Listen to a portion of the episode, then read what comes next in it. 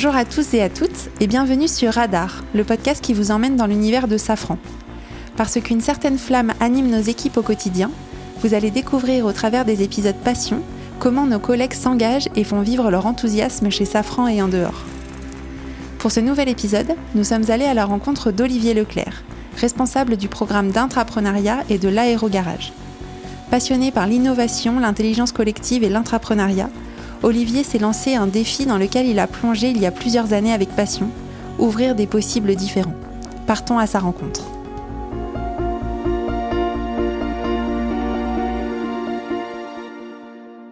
Bonjour Olivier. Bonjour Sophie. Bienvenue sur Radar. Merci de m'accueillir. Olivier, à part le parfum de glace, qu'est-ce que le mot passion signifie pour toi? Ah, Le mot passion, ça évoque euh, de l'engagement, de la continuité, ça évoque de l'enthousiasme, du partage. Euh, voilà, c'est des mots qui me viennent euh, associés à ce mot-là, qui est un très joli mot, je trouve. Olivier, tu mets toute ton énergie chez Safran, mais aussi en dehors, au service de l'entrepreneuriat et de l'innovation. Pourquoi est-ce que tu as choisi de t'engager sur ces sujets-là?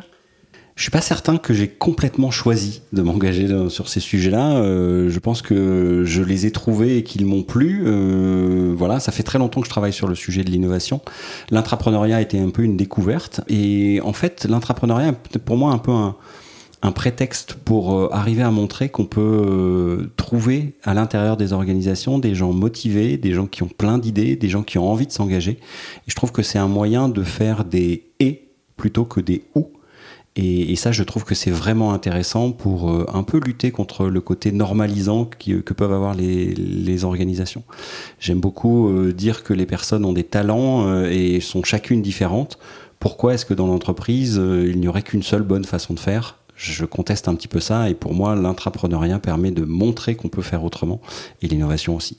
Je pense que c'est intéressant de définir le terme intrapreneuriat pour moi, c'est très simple. L'intrapreneuriat, c'est euh, des collaborateurs qui se mettent dans une posture entrepreneuriale à l'intérieur de leur entreprise. Donc, c'est des entrepreneurs dans l'organisation, ni plus ni moins. Alors ça implique quand même beaucoup de choses, hein. ça implique euh, de l'initiative de leur part, ça implique de, la part de l'organisation de leur laisser un, peu d'autonomie et d'autodétermination, on va dire ça comme ça, mais euh, c'est aussi euh, un, vaste levier pour mettre un peu plus d'agilité et beaucoup plus d'engagement dans l'organisation.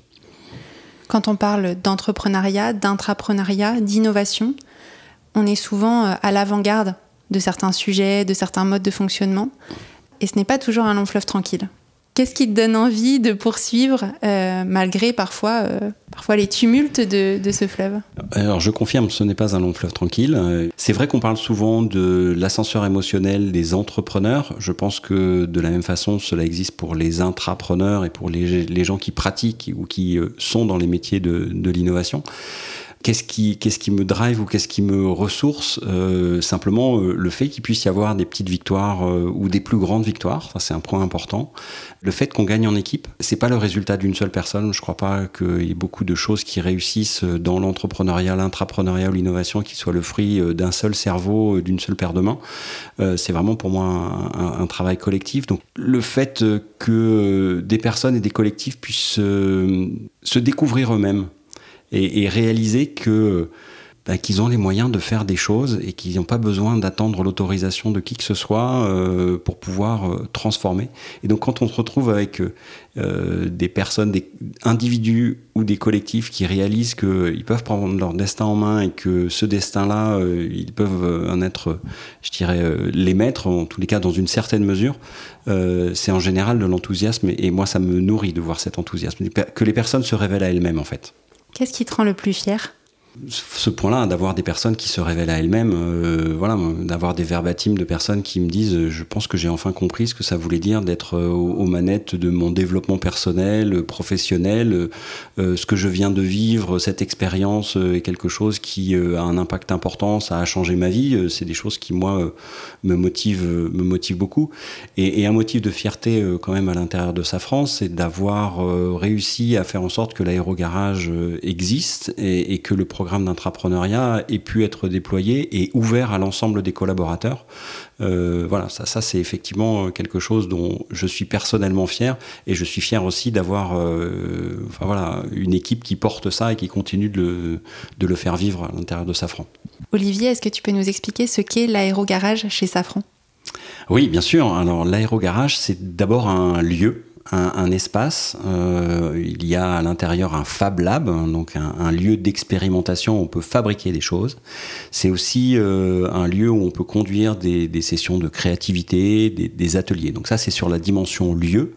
Et puis, ajouté à ça, il y a euh, une offre de service et une équipe qui fait vivre cette offre de service où on propose aux personnes qui nous sollicitent de réfléchir avec elles à leurs problématiques et, essayer de construire, de co-construire, et c'est une dimension importante, euh, des solutions, des ateliers qui leur permettent d'avancer euh, sur leurs problématiques et de trouver un début de solution chez elles. Au-delà de l'aérogarage et en dehors de Safran, tu as créé une association qui s'appelle Les Activateurs. Tu donnes des cours d'entrepreneuriat dans des écoles. Comment est-ce que ces engagements nourrissent ta passion pour l'innovation et l'entrepreneuriat? En fait, je crois que j'ai besoin de rencontrer euh, des gens, j'ai besoin de confronter euh, ce que je vis, ce que je vois euh, à d'autres pratiques pour m'inspirer, pour avoir du, du, retour, du feedback. Ça, ça m'intéresse beaucoup. la motivation des activateurs, c'était aussi comment est-ce qu'on peut faire une forme de ressourcerie pour des personnes qui sont dans des organisations et, qui vivent cet ascenseur émotionnel euh, je réussis pas à, avancer euh, c'est compliqué pour moi est-ce que quelqu'un peut m'aider? Et d'autres qui au contraire ont, déjà ont réussi à un peu craquer le système entre guillemets pour pouvoir avoir des, partages de, bonnes pratiques et de se filer des coups de main. Sur la, notion de cours en fait c'est quelque chose d'un peu militant. Euh, moi je me porte un peu en faux sur le fait que pour avoir réussi sa vie, euh, il faut avoir créé sa start-up à 25 ans et, qu'il n'y a que ce chemin-là qui permette de, s'épanouir. Je, crois qu'on peut tout à fait euh, innover, s'épanouir, euh, faire des choses nouvelles dans des, dans des organisations petites ou grandes. Et pour moi, l'entrepreneuriat, c'est un moyen de montrer que oui, on peut hein, entreprendre dans un contexte d'entreprise et donc expliquer un peu ça. Et puis, il y a un autre, un autre volet, c'est d'inviter euh, les personnes qui sont face à moi euh, à se poser la question de pourquoi est-ce qu'ils ont envie d'entreprendre et que ce soit pas juste un peu du vernis, j'ai envie de devenir riche, j'ai envie de devenir célèbre. Mais je trouve que c'est important d'apporter une forme d'éclairage sur cette, cette dimension-là. Et le dernier point sur donner des cours, j'aime bien être challengé dans mes pratiques et j'aime bien avoir des jeunes qui m'expliquent pourquoi ça marcherait, pourquoi ça marcherait pas, d'être un peu challengé. Donc ça c'est pour les jeunes, mais, aussi pour les moins jeunes, des gens qui ont plus d'expérience, qui sont dans des MBA par exemple, de regarder si euh, dans leur propre contexte, euh, ce que je propose euh, ou ce que nous proposons du côté de, Safran peut être transposable et comment arriver à le challenger aussi. Qu'aurais-tu envie de dire aux personnes qui nous écoutent et qui ont envie de faire vivre avec autant d'enthousiasme leur passion?